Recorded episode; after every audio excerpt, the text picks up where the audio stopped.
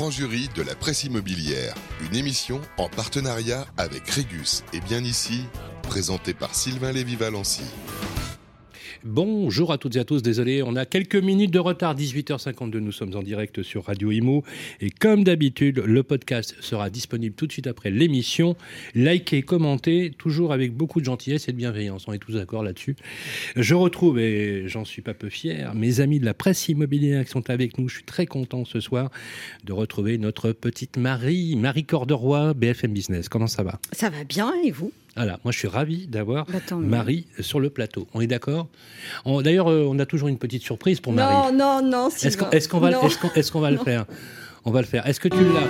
Petite Marie, je parle de toi.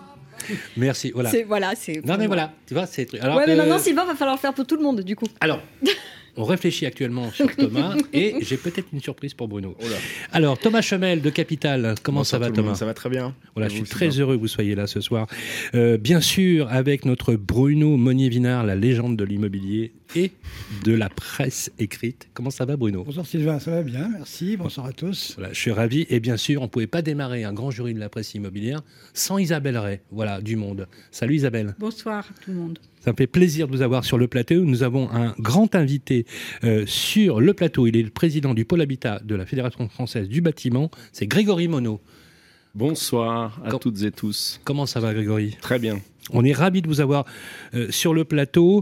Alors, on fait toujours une petite intro pour vous expliquer un peu le concept. L'idée, c'est qu'on va vous poser un certain nombre de questions. On va parler bien sûr d'immobilier euh, et de tout ce qui entoure finalement l'industrie immobilière. Alors, si en avril, il ne faut pas se découvrir d'un fil, on a coutume de dire qu'en mai, eh ben, on est plutôt sur le parcours résidentiel. Et qui n'aimerait pas avoir sa petite maison, son petit bout de jardin, un peu de perspective, de l'air et du verre. Voilà. Faire construire sa maison, c'est un rêve français. Hein, c'est sans appel quand on les interroge. Tout le monde rêve d'avoir une maison. Bien évidemment, euh, le côté maison, euh, peut-être a, une empreinte carbone, peut-être euh, prend sur du foncier. On, a beaucoup parlé de notre ministre du Logement lorsqu'elle a fait quelques allusions aux maisons individuelles. Alors, bon, on va pas l'accabler, mais elle avait clairement dit aussi quand même que c'était presque un non-sens. hein. Je pense que Grégory Monod l'avait bien relevé à l'époque. Et, et bien évidemment, euh, il faut se poser la question de savoir si, euh, en fonction de l'étalement urbain, c'est toujours aussi bankable de vouloir avoir un projet, de construire une maison individuelle, d'avoir un espace à soi, de ne pas être forcément en copropriété collective, peut-être en copropriété de sol et encore peut-être hein, pour des maisons mitoyennes, mais encore une fois, on va se poser euh, la question. Alors, on s'est permis, euh, Grégory Monod, de faire un petit mémo de votre parcours. Alors, vous venez au monde à la fin des années 70 dans la région d'Annecy, en Haute-Savoie. Oui. Vous adorez la Haute-Savoie. D'ailleurs, vous vivez dans un petit village de 1000 habitants. Oui, exactement. Voilà. Ça permet d'avoir euh, une euh, transition entre la vie euh, tumultueuse de, de Paris et vos fonctions de président. Et bien Et évidemment. l'occasion de remettre du Cabrel aussi, peut-être. Voilà. Eh, eh, avec la dame de Haute-Savoie, pas mal. Ouais. Alors, vous vous engagez bien évidemment dans euh, l'immobilier, vous avez fait des études supérieures. C'est assez rare de nos jours. D'ailleurs, on voit euh, que vous avez un BTS technologie de construction du bâtiment en poche et vous décrochez votre premier job chez Ogic. Oui. Voilà. D'ailleurs, j'étais avec euh, Myriam, euh, Mireille Verneret la semaine dernière, justement, pour fêter les 20 ans de Dauphine. Aujourd'hui, vous dirigez le groupe familial, hein, qui qui s'appelle le groupe éponyme Mono, voilà, spécialisé dans la promotion immobilière, l'aménagement foncier.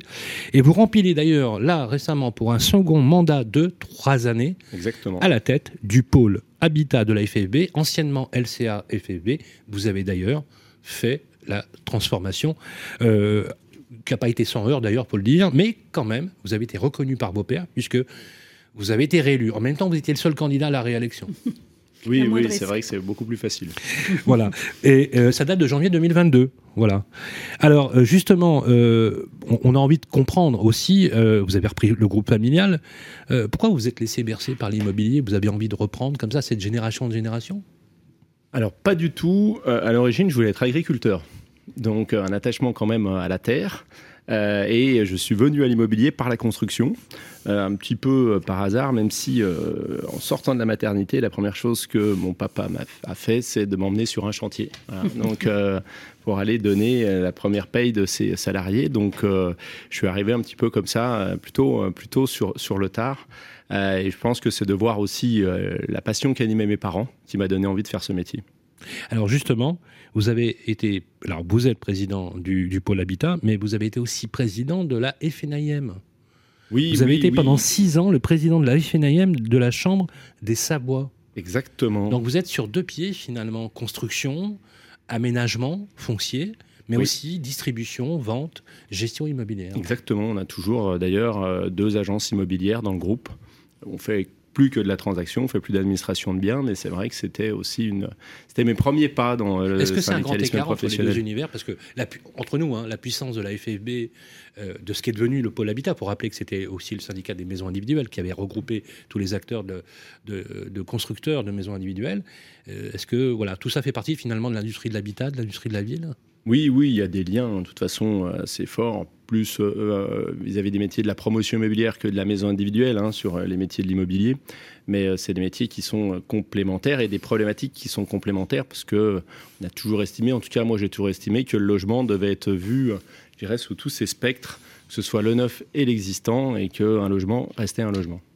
Avant de démarrer le débat, parce qu'on a euh, segmenté un petit peu euh, les thématiques dont on va parler, bien évidemment la crise de l'offre, mais aussi la crise des matériaux, parce que faut savoir aujourd'hui que euh, lorsqu'on prend aujourd'hui, que ce soit des terrains sur des appels à projets, on a des promoteurs ou des constructeurs qui sont incapables d'avoir des prix de sortie cohérents, qui plombent les marges parce que ça marche, ça évolue tellement les, coûts de construction qu'on n'est plus capable de, de- fixer ces prix. C'est quand même assez schizophrénant quand on y réfléchit. J'étais d'ailleurs à Nancy aujourd'hui, j'ai rencontré quelques collègues à vous qui fait, effectivement sont plutôt fébriles, hein, si on, peut, on peut dire les choses euh, comme ça. Euh, si on prend aujourd'hui euh, votre début de mandat, janvier 2022, je sais que vous êtes. Alors, c'est c'est deux mandats hein, euh, Oui. au pôle Habitat. Les, premières, les premiers axes que vous avez développés, c'est quoi? C'est en 2022 À l'instar de ce qui vient de se produire en France, avec la réélection d'Emmanuel Macron, on a le nom de la première ministre Elisabeth Borne. On va avoir la composition d'un nouveau gouvernement. Qu'est-ce que vous souhaitez comme axe Qu'est-ce que vous allez mettre en œuvre pour essayer de pencher avec un peu plus d'influence sur la politique de l'habitat? Je dirais que déjà, on souhaiterait, on en a parlé un petit peu, que le logement soit un petit peu mieux considéré, mais ça, c'est une problématique pro- politique. Euh, mais fort de ça, euh, nous aussi, on a tous euh, vu qu'il fallait qu'on fasse aussi notre mue euh, par rapport à notre manière de voir le logement, de penser le logement, de construire le logement, de s'adapter à toutes les problématiques aujourd'hui que l'on peut rencontrer, à ce réchauffement climatique qui aujourd'hui est quelque chose qu'on ne peut pas nier. Donc l'un des axes justement de mon second mandat, ça va être d'aider nos adhérents à franchir ce cap et à s'adapter, à faire évoluer leur entreprise par rapport justement à tous ces changements. Vous pensez que cette transition n'avait pas été suffisamment opérée? Transition environnementale, transition écologique pour des promoteurs, des constructeurs? Ça s'accélère quand même fort là. Quand même. Ça s'accélère très fort. Quand même. Par, la, Euh, par, la, par la contrainte, par la législation, par la norme par la norme, au travers Bien de l'ARE, même si la l'ARE voilà, avait été un petit peu anticipée au Bien travers des travaux qui avaient pu être euh, qui avaient pu être menés, même si la règle a quand même changé. euh, euh, assez radicalement sur le mode de calcul par rapport à tout, euh, je dirais, les, les logements qui ont pu être observés euh, pendant trois ans. Donc euh, voilà, donc on, on s'est préparé à ça, mais euh, c'est toujours difficile de se préparer à quelque chose quand on connaît les règles euh, assez tardivement, euh, surtout sur l'application, quand on n'a pas forcément les outils. hein, le moteur de calcul, je rappelle, est arrivé assez tard sur cette RE 2020. Donc euh, c'est pour ça qu'aujourd'hui, on est toujours dans une phase d'expérimentation, même si elle est applicable depuis euh, le 1er janvier de, de- cette année. Donc voilà, donc notre rôle, il est là aussi, il est de dire à, nos adhérents qui ont eu, je dirais par habitude, une façon de travailler, ben, aujourd'hui les habitudes, il faut les changer. Il faut avoir une autre vision, euh, euh, même si là aussi les choses ont quand même, j'insiste, évolué. Ça fait bien longtemps euh, qu'on fait plus de lotissement au euh, des champs de patates, hein, comme on aime le dire. Ça, c'était une vision peut-être passéiste de notre métier. Là aussi, hein, euh, nos, Oui, nos- ça a- nos ça adhérents ont su évoluer et ont voilà. su s'adapter Voilà. parce qu'il fallait le faire. Euh, il y avait des abus et des aberrations qui ont été faites il y a, il y a- il y a quelques années. Et donc, euh, non, mais l'accélération, là, honnêtement, aujourd'hui, elle est, elle est assez forte. Et puis également sur la prise en compte de euh, l'opinion. L'opinion euh, et la défiance que euh, dans certaines régions, on peut avoir par rapport à la construction.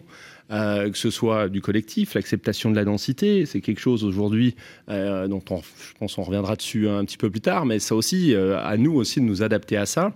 Et puis la concertation, ça c'est quelque chose de nouveau. Euh, on n'était pas forcément, je dirais, armé pour cette concertation, habitué à cette concertation. Aujourd'hui, je pense qu'il faut qu'on aille de plus en plus au devant justement des gens qui habitent ce territoire, qui vivent ce territoire, même si après euh, les enjeux sont tellement complexes et différents, eh ben, qu'à un moment il faut aussi composer entre les gens qui sont présents ici et les gens qui vont arriver. Merci en tout cas pour ces précisions. Eh bien écoutez, c'est parti pour le débat. Le grand jury de la presse immobilière. Le débat. Alors, on va parler, alors on va euh, donner la, la parole à, nos collègues de la presse immobilière pour mieux vous connaître, mieux appréhender votre métier, euh, avec un premier thème que je vous propose, les amis, qui, voilà, crise des matériaux en maisons individuelles. Les constructeurs ont vendu 140 000 maisons individuelles en secteur diffus en 2021. Vous êtes d'accord? Oui. De prime abord, c'est une embellie quand on compare aux chiffres qui étaient quand même pas terribles en 2020. C'est plutôt une bonne nouvelle. Néanmoins, la crise des matériaux est passée par là. Résultat, l'embellie, elle se transforme plutôt en casse-tête dans le compte d'exploitation, dans les bilans promoteurs justement, et c'est un vrai, vrai sujet. La parole circule librement. Je vais commencer par notre, j'allais dire petite Marie, la chère Marie. Euh, les maisons individuelles, Marie, ça reste, vous le savez, on le sait puisque les sondages sont sans appel là-dessus, un vrai, vrai rêve pour les Français. Est-ce que, à l'instar de zéro artificialisation nette, plus d'étalement foncier, il y a un avenir pour les, pour les maisons individuelles Euh, oui, de mon point de vue, mais surtout parce que euh, au démarrage, votre thématique, Sylvain, c'était la hausse des, des coûts des matériaux de construction, etc. Euh, moi, ça m'intéresse tout particulièrement concernant les prix. Je vais me placer du côté du consommateur final. Alors là, c'était sur les chiffres globaux et on parlait plutôt des, de, de, de, de, logements, d'immeubles et, et de logements neufs avec le laboratoire de l'immobilier qui est un spécialiste de la data et qui publiait des chiffres aujourd'hui qui étaient assez impressionnants avec une hausse que n'avaient jamais constatée de 7% à l'échelle de la France entière au niveau des prix du neuf. Euh, et, ils mettaient en, avant le fait que effectivement il y avait à la fois les hausses euh, liées à des hausses des, des coûts des matériaux de construction, mais aussi les surcoûts euh, que vous payez tous euh, liés à la RE 2020. Euh, mais de fait, on a envie de se dire euh, jusqu'où? Alors je vous je soupçonne pas les constructeurs de maisons et les promoteurs euh, de, de- de pousser un peu, mais 7% de hausse de prix dans le neuf quand l'inflation elle-même est potentiellement de 4,5-5%. Est-ce qu'à un moment donné, c'est corrélé à la réalité du marché?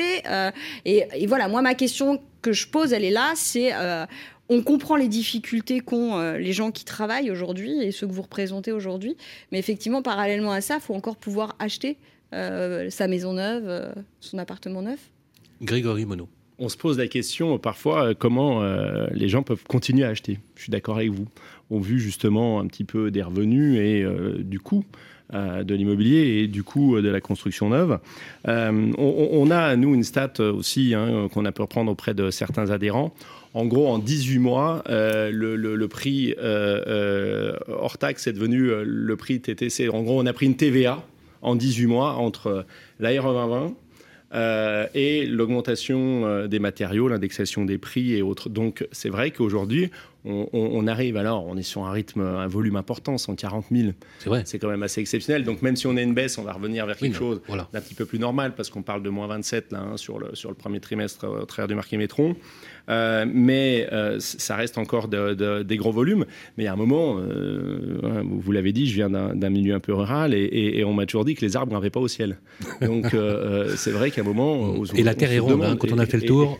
et la Terre est ronde, mais on, on- on- on- on va vers, je pense, des difficultés de, de- de financement. On a subi trois crises euh, depuis euh, le fin 2020, début 2021, hein, euh, en plus de la crise sanitaire, mais la crise des matériaux liés à la reprise suite à la crise sanitaire. Oui, parce qu'on n'a pas attendu effectivement la guerre en Ukraine Ah pour non, constater ça. avant. hein. Ah oui, oui. Ah non, il y en a eu deux hein, Ouais. avant la guerre en Ukraine, euh, l'envolée des prix de l'énergie, et puis ensuite la guerre en Ukraine. Donc aujourd'hui, les guerres en Ukraine à bon dos, mais c'était déjà quand même à l'œuvre euh, depuis, euh, depuis quelques temps. Donc on avait déjà eu une augmentation des prix liée à, cette, première crise. Euh, le sujet, euh, c'est qu'aujourd'hui, un constructeur est pris, euh, un promoteur également, entre des fournisseurs qui lui donnent un prix et le prix auquel il s'est engagé à vendre à son client final. Et c'est là où, justement, l'équation est difficile à remplir, même si, dans le cadre de la loi de 90, du contrat de construction de maisons individuelles, on a la possibilité de réviser les prix, mais il faut avoir opté pour cette révision. Et même si, euh, dans le cadre de, de, de la loi 65 sur la VFA, on peut également le faire, mais le mécanisme est un petit peu plus complexe. Mais après, le sujet, c'est comment on finance cette hausse? Bah, oui, oui, non, mais je suis d'accord avec vous. Mais par exemple, moi, on m'a dit, par exemple, que les queues de programme. Alors, je vous parle évidemment d'immeubles, on parle de logements collectifs. Je vous parle pas de maisons individuelles, mais par exemple, les queues de programme dans des logements collectifs. euh, et bah parfois, euh, on a des promoteurs qui révisent les prix à la hausse. C'est-à-dire que le, le bâtiment est là.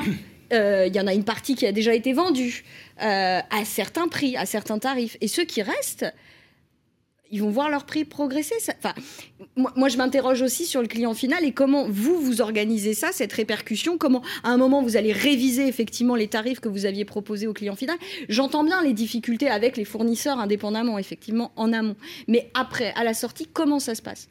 Je pense que euh, euh, des effets d'aubaine, il y en a peut-être eu pour certains, malheureusement, mais ça, hein, c'est un petit peu. euh, Je vous cherche. hein. je- non, non, non, mais, non, mais attention, je dis C'est- pas qu'il n'y en a pas. hein, C'est dis le pas but du grand pas. jury. Hein, euh. Euh, je dis pas qu'il n'y en a pas, mais je pense pas que c'est la majorité de ce qu'on de ce qu'on peut rencontrer. Le seul moyen qu'on aura de financer tout ça, c'est de, le caper à un moment. On ne peut pas, on ne pourra pas demander à un acquéreur de réviser tout au long de la construction et d'augmenter le prix. Si nous on prend pas ce risque de caper à un moment euh, euh, le prix de vente, eh ben on n'arrivera pas à le financer. Et le vrai sujet, il va être là dans les mois à venir. Il va falloir qu'on trouve des mécanismes. Certains euh, constructeurs de maisons les ont trouvés, mais au travers, je dirais, de l'organisation d'origine de leur groupe. hein. Je pense à certaines filiales de Procivis euh, qui ont trouvé des solutions pour refinancer justement, financer ce, ce surcoût-là. On se rend compte que le client final, ben, il accepte. Parce que là aussi, on parle un peu de stock, il n'a pas le choix. Aujourd'hui, on a une offre qui est tellement pauvre euh, que la personne a besoin de se loger, a besoin de loger sa famille dans de bonnes conditions. Donc, si on lui propose une solution de financement euh, pour, euh, je dirais, pouvoir financer cette hausse, ben, il l'acceptera. Mais il faut avoir le financement en face. Réaction Bruno? Bah, dans, dans le sillage de ce que disait Marie, moi je me place du côté du consommateur. En fait, euh, j'ai une enveloppe budgétaire qui doit intégrer les 5 à 10% de la RE 2020 et les euh, 7 à 10 de, de la hausse des, coûts de construction dont vous venez de parler. Euh, la variable d'ajustement, c'est quoi? Est-ce que c'est je prends au lieu de prendre quatre chambres, je prends trois chambres? Est-ce que je prends un terrain plus petit? Ou est-ce que je fais encore un pas de côté Je m'éloigne encore un peu plus de, de, de, l'endroit que j'avais ciblé pour, pour trouver chaussures à mon Terrain, pied? ouais. Un terrain peut-être un peu moins cher. Qu'est-ce ouais. que vous voyez, vous, euh, déjà poindre par rapport à ça? Alors au- aujourd'hui, euh, euh, le pas de côté, il est fait quand même déjà depuis, depuis pas mal de temps hein, Mhm. sur, sur le fait d'aller chercher des fonciers un petit peu plus loin pour que ceux-ci soient, soient un petit peu moins chers. Euh, on, on condamne- on- on constate plus une tendance à la diminution euh, de, la, de, de- de la prestation et de la surface.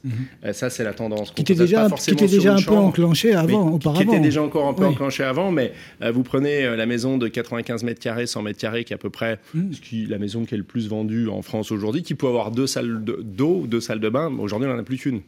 Donc euh, euh, oui, il y a un effort qui est fait euh, à ce niveau-là, mais un effort euh, mais qui ne va pas forcément dans le bon sens parce qu'on on, diminue et on, on réduit, je dirais, le- le- la prestation et euh, d'ailleurs euh, le- le- la manière de vivre dans sa maison. Si on a besoin de trois chambres, c'est qu'on a besoin de trois chambres. Hein, Aujourd'hui, c'est difficile de dire je fais avec deux ou Bah après oui, on est sûr. dans, on, Oh, tombe dans une autre que problématique vous n'êtes pas qui est celle du logement. ouais. on a un peu plus d'espace, mais euh, on, on tombe dans une autre problématique qui est, qui est du, du celle du mal logement. Le Mhm. mal logement, c'est pas uniquement du logement indécent, c'est aussi du logement qui est pas adapté euh, à la taille des familles. Je suis tout à fait Et, ça aussi qui est un, qui est un vrai sujet. Mais euh, c'est le subterfuge aujourd'hui qui est trouvé. Notre crainte, c'est qu'à un moment, euh, euh, on va plutôt avoir un, un- un ralentissement fort euh, du marché parce que euh, quand on aura usé de tous ces subterfuges, eh bien à un moment, nos clients pourront plus acquérir. Et- À moins Et, pardon, oui, justement, vous, vous parlez de ralentissement du marché. On, on parle depuis le début de euh, l'embellie pour la maison neuve, euh, etc. Est-ce qu'il y a déjà un ralentissement de marché au vu de la progression des prix? Alors, je pense qu'il y, a- plusieurs phénomènes qui se cumulent. Euh, Il y a le fait qu'il y a eu un engorgement, une accélération des ventes liée à l'arrivée de la RE 2020. Donc, il y a beaucoup de ventes qui ont été faites euh, sur 2021 pour être toujours euh, sous, euh, je dirais, le régime de la RT 2012. Euh, donc, ces ventes-là qu'on a pu faire tout au long de l'année, eh ben, on, on les a moins, cette accélération. Et puis, il y a le phénomène cumulé, justement, également euh, du coût. C'est pour ça qu'on arrive à, à un marché. Alors, ça dépend peut-être un petit peu des, des- des secteurs, mais euh, sur l'échantillonnage du marché Métron, les moins 27% sont quand même assez représentatifs de ce qui se passe sur l'ensemble des territoires. Mais on est à peu près à ça. Mais est-ce que, le Covid, 25%. est-ce que le Covid a, a redonné, parce qu'il y avait quelques articles qui, étaient, qui, avaient, euh, qui avaient titré que le, le Covid avait redonné aux Français l'envie d'acheter des maisons individuelles, de construire? Parce qu'il y avait une baisse, effectivement, c'est vrai que les, les constructeurs avaient un été un peu à la peine ces derniers temps. Est-ce que ça a redonné quelque chose ou est-ce qu'il y a vraiment l'impact Covid n'a pas été si euh, Je pense que l'impact Covid était plus dans le fait de vouloir quitter les villes. Ça, d'accord. Euh, euh, on a eu cette volonté euh, à un moment de dire. euh, euh, J'ai cru lire quelque part qu'aujourd'hui, sur les personnes qui avaient décidé de changer de vie au moment du Covid, il y en a pas mal qui revenaient peut-être un petit peu en arrière, hein, en se disant, euh, voilà, Il y aura euh, des retours, c'est sûr. il y aura des retours. Ne serait-ce qu'on que va par les coûts du carburant et qu'au bout d'un moment, quand on Bien doit sûr. faire des, des trajets impossibles toute la journée, euh, ou même si on télétravaille, mais trois fois par semaine, euh, Bien sûr. Oui, puis Ça, quand ça. on est habitué à un mode de vie, euh, c'est difficile de dire on disrupte totalement et euh, ben, euh, comme vous l'avez dit, quand il faut prendre sa voiture pour aller chercher euh, son pain le matin, pour emmener les enfants au collège, pour ne serait-ce que les poser au car dans certains endroits parce que euh, il faut faire 2-3 km, ben, c'est pas tout à fait la même chose euh, que d'y aller à pied euh, ou de les déposer en allant au travail juste à côté. c'est pas tout à fait le même mode de vie.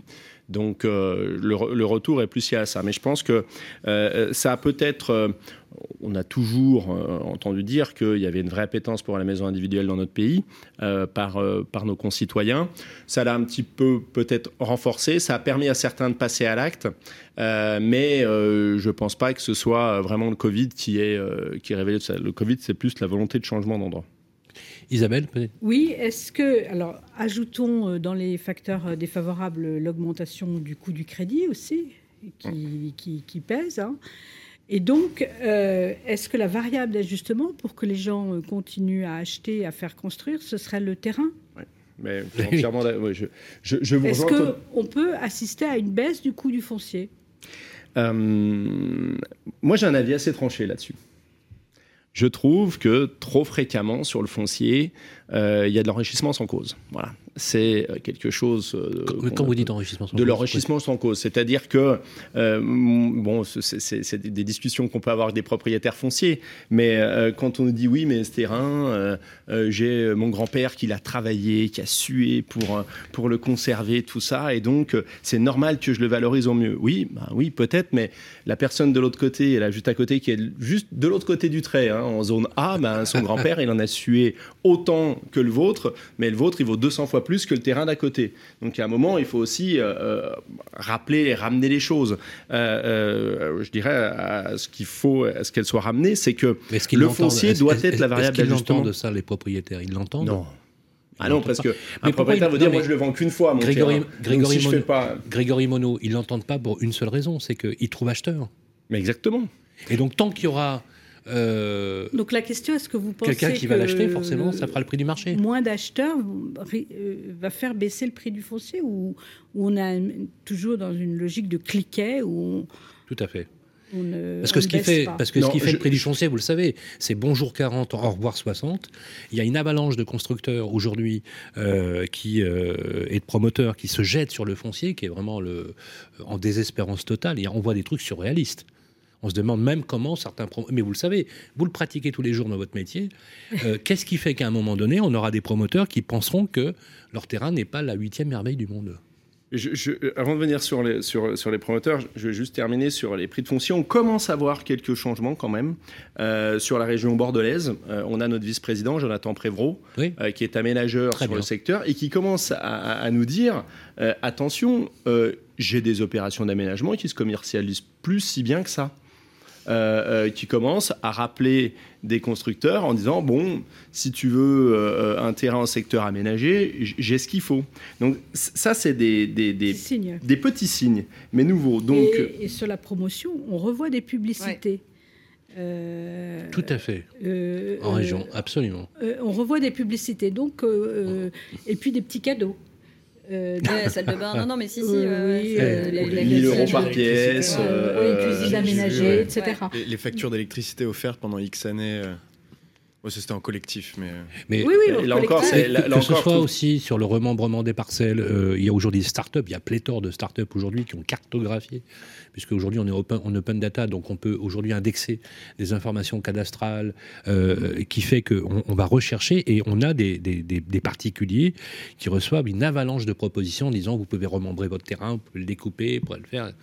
C'est, ça devient. Mais justement, Sur, sur le foncier par rapport aux promoteurs, Oui. juste pour répondre à, à votre question, euh, les promoteurs, euh, euh, je dirais, il y a tellement eu cette, cette, cette inflation, cette surenchère, sur le foncier, mais oui, surenchère, surenchère. systématique. Et ils sont Aujourd'hui, ça fait plus partie nombreux, du plus. système. Et puis avec un prix de l'immobilier qui a toujours eu tendance à, à continuer d'augmenter. Mais oui. Euh, euh, Mais oui. euh, euh, à un moment, on se disait, sur mon secteur euh, qui est euh, le bassin indécien, on est quand même sur un secteur très dynamique. À un moment, on s'est dit, ça Très va s'arrêter. Comment, les, comment nos, nos- nos- nos clients peuvent continuer à acheter? Et puis, bon, alors, c'est vrai qu'on a le fait d'être proche de Bah, la il y avait frontière la machine à crédit qui, Mais- elle, se grippe mais- aussi. mais- mais exactement, c'est-à-dire que euh, c'était quand même notre dernière cartouche. Oui. C'était notre dernière cartouche, c'était notre dernier fusible. Il y a encore un élastique, c'est d'aller encore plus loin. Oui, Bruno. Mais, mais, mais voilà, donc je, suis, euh, comment dire, euh, je suis pas certain que la profession de la promotion immobilière euh, euh, déjà fait, ouais, puis surtout, et, encore prête à faire évoluer son logiciel de pensée euh, au- autour du foncier, hein, euh, surtout en secteur diffus. Euh, plus on aura d'opérations d'aménagement public et d'initiatives publiques avec des encadrements que ce soit au niveau des prix d'acquisition, avec des prix convenus au départ. Il y avait un beau projet C'est qui intéressant était... ce que vous dites parce que, euh, par- pardonnez-moi, je vous ai coupé, mais c'est intéressant ce que vous dites parce que vous parlez d'aménagement public. Attention, hein, vous dites aménagement public. Oui. Donc vous, sous-entendez ou vous suggérez l'idée qu'il y a une reprise en main par le pouvoir central ou les pouvoirs régionaux pour pouvoir réguler ce, ce- ce type d'opération parce que à l'époque, je, prends le cas, j'étais à la mairie de Nancy avec le maire de Nancy, Mathieu Klein, et, et je voyais des opérations sur lesquelles, il y a 20 ans, j'étais déjà dans le métier il y a 20 ans, il y avait trois promoteurs. Aujourd'hui, 130. Sur les mêmes surfaces. Donc c'est clair qu'à un moment donné, le nombre d'acteurs est déterminant, ce qui fait que la surenchère en termes de prix fait qu'à un moment donné, on arrive sur des, sur des prix de sortie impossibles à maîtriser. Et donc la seule façon, la seule variable qui permet de réguler, c'est la reprise en main par le pouvoir central. Mais, mais ou, ou pour tout ou pas. Alors, pas pour tout, mais pour une Légiférer, partie. Mais, euh, mais, mais, mais, voilà, euh, le- le, préfectoral. le- le- beaucoup trop de collectivités ont am- abandonné cet aménagement du territoire qui était si important. C'était eux quand même hein, qui donnaient le tempo, euh, qui donnaient le tempo. Je disais, il y, a- il y a un projet de loi qui, qui n'est jamais sorti malheureusement, parce que la crise sanitaire, en- euh, je dirais, on a eu raison. C'était le PPL Laglaise. Euh, Ah oui. qui avait été, Jean-Luc euh, Laglaise, été. Laglaise, euh, Député. député et maire adjoint de l'urbanisme de Toulouse. Qui, je trouvais, avait, reprenait des idées qui étaient assez intéressantes, comme le fait qu'une collectivité devait vendre un prix de foncier à prix convenu. Parce que le vrai sujet, il est là aussi, c'est que on critique, hein, j'ai j'ai été un petit peu dur avec les propriétaires fonciers qui s'enrichissaient sans cause, mais il faut pas perdre de vue non plus qu'il y a certaines collectivités, aujourd'hui, la seule, le seul critère de sélection d'un opérateur, c'est le prix de foncier. Alors que ça devrait être plutôt, euh, justement, cette évolution autour de le mieux construire, comment on intègre de la biodiversité, le projet, et, justement, euh, comment on intègre dans tout ça des logements après abordables. Parce que pour qu'un logement soit durable, il faut avant tout qu'il soit abordable. Ça, je pense que c'est la première des choses pour qu'on arrive à remettre euh, en route ce parcours résidentiel qui, hein, aujourd'hui, fait tant défaut à, à beaucoup euh, de, nos, de nos concitoyens. Et je pense que c'est par une maîtrise en partie par la puissance publique du foncier et des opérations d'aménagement. En général, sur une opération d'aménagement, en plus, on a moins peur de densifier qu'en secteur diffus. Donc, on peut être plus créatif, plus inventif, on peut plus disrupter. Oui, il faut aussi. Ça ne suffit pas de, de maîtriser les prix du foncier ou les prix euh, de sortie. Il faut aussi penser à la revente. Et combien de maires nous ont dit Moi, j'ai fait un effort sur le foncier, j'ai construit. euh, Je pense par exemple au maire de Sofia Antipolis ou une commune euh, près de Biarritz, dans, dans la- l'agglomération euh, BAB. Il dit Moi, j'ai eu la double peine j'ai fait des efforts pour construire des maisons. Et euh, non seulement dix ans après, les maisons, elles ont été revendues dix fois plus cher, enfin j'exagère, enfin beaucoup plus cher, mais en plus, elles sont devenues des résidences secondaires. Et do- donc, la, la question, c'est comment rester durablement abordable? Alors- Et c'est là où il y a quand même des, des outils, les offices fonciers solidaires, etc., qu'il faut, qui- enfin, qui commencent à prendre un peu d'ampleur. Mais si vous vous bloquez qu'une seule transaction, et ben cinq ans, six ans plus, plus tard, euh, tous les efforts de la collectivité sont anéantis. C'est un vrai sujet, parce qu'à un moment donné, à, que- à quel moment l'empreinte ou l'emprise publique peut, euh, au lieu de laisser un marché finalement s'auto-réguler, carrément, on va dire, on- on- on- je ne vais pas aller jusque-là, mais on parle de planification quand même de la politique de logement et de l'habitat. Euh, François Pupponi, euh, qui était quand même un, un- un patron de l'ANRU, euh, parle même de politique de peuplement. Donc on voit bien que... euh, alors moi je suis pas pour la tentation, souvent on a cette discussion d'ailleurs avec Marie, cette tentation jacobine de l'État d'essayer d'a- d'avoir une intrusion. Moi je, je pars du principe que ce sont les élus locaux à, à qui on devrait donner le, le vrai pouvoir de l'aménagement du territoire, mais à condition de ne pas leur prendre l'ont. recettes. Mais, Voilà. mais c'est au Ah ouais, travers. bah, je suis d'accord on- avec Isabelle. mais- Regarde mais ils ils Le projet de Macron, c'était de retirer le permis de construire aux maires Oui, et de les passer à Oui. l'intercommunalité. Mais la- Je crois qu'il ne le fera pas parce que. Oui.